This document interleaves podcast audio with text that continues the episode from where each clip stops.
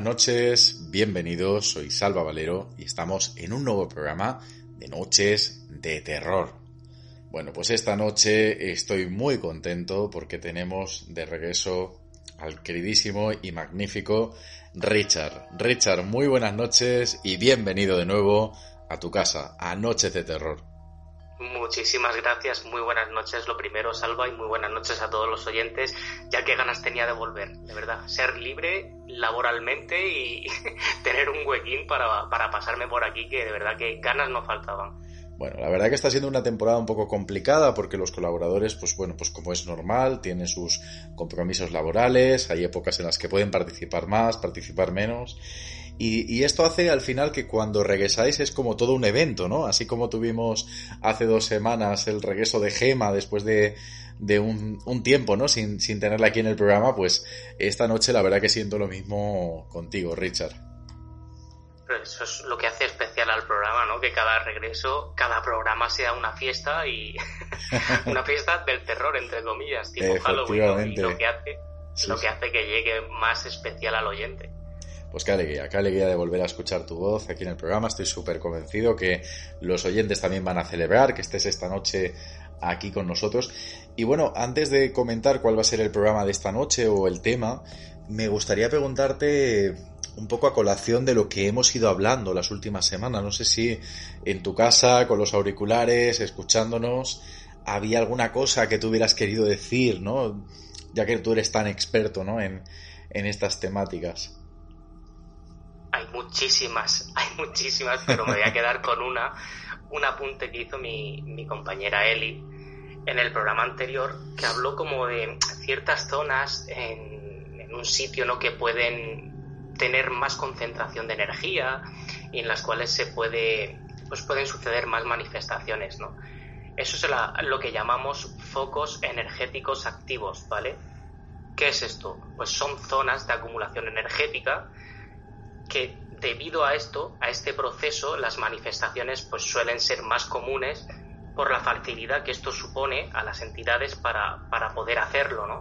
Uh -huh. No tienen por qué ser eh, sitios fijos, perdón, Salva, te he cortado. No, no, no, estaba sintiendo, estaba diciendo... Uh -huh. Ah, vale. pues eso decía que no tienen por qué ser siempre sitios fijos, aunque en muchos casos sí que es así, pero otras veces es verdad que pueden aparecer de una manera más aleatoria, ¿vale?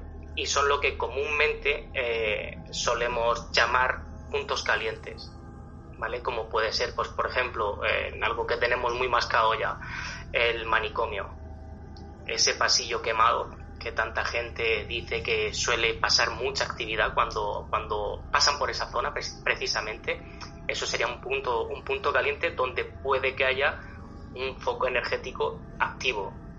La famosa habitación acolchada pues sería otro y así pues con todas las localizaciones a las en las que suelen suceder eh, pues esto hechos paranormales.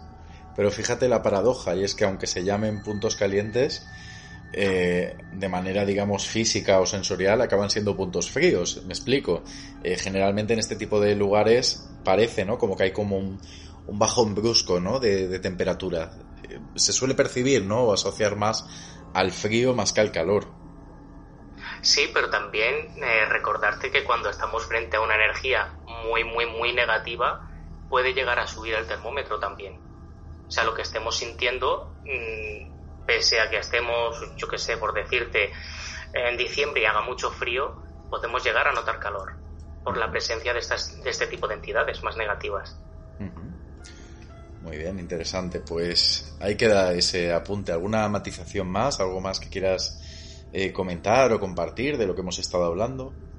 pues yo creo que tanto Carolina como, como mi compañera Eli hicieron un programa de 10 y ya lo que, lo que apunte, mm, vamos, no, no, no llegaría ni, ni a la sola de los zapatos de, de, toda la información y lo bien que se pudieron expresar el 2, o sea que yo por mí he terminado. Pues esta noche vamos a hacer algo diferente, efectivamente. El programa de la semana pasada yo estoy muy orgulloso de él.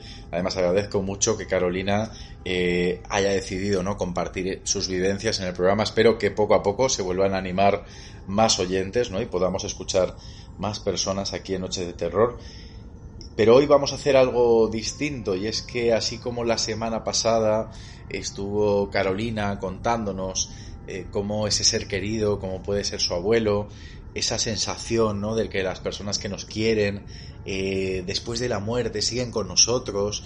Es como, digamos, todo como bonito, ¿no? En realidad. Y apacible.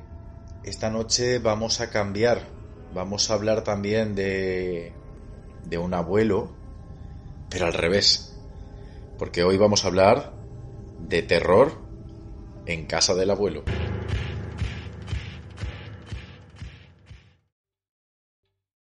¿Te está gustando este episodio? Hazte fan desde el botón Apoyar del podcast de Nivos. Elige tu aportación y podrás escuchar este y el resto de sus episodios extra. Además, ayudarás a su productor a seguir creando contenido con la misma pasión y dedicación.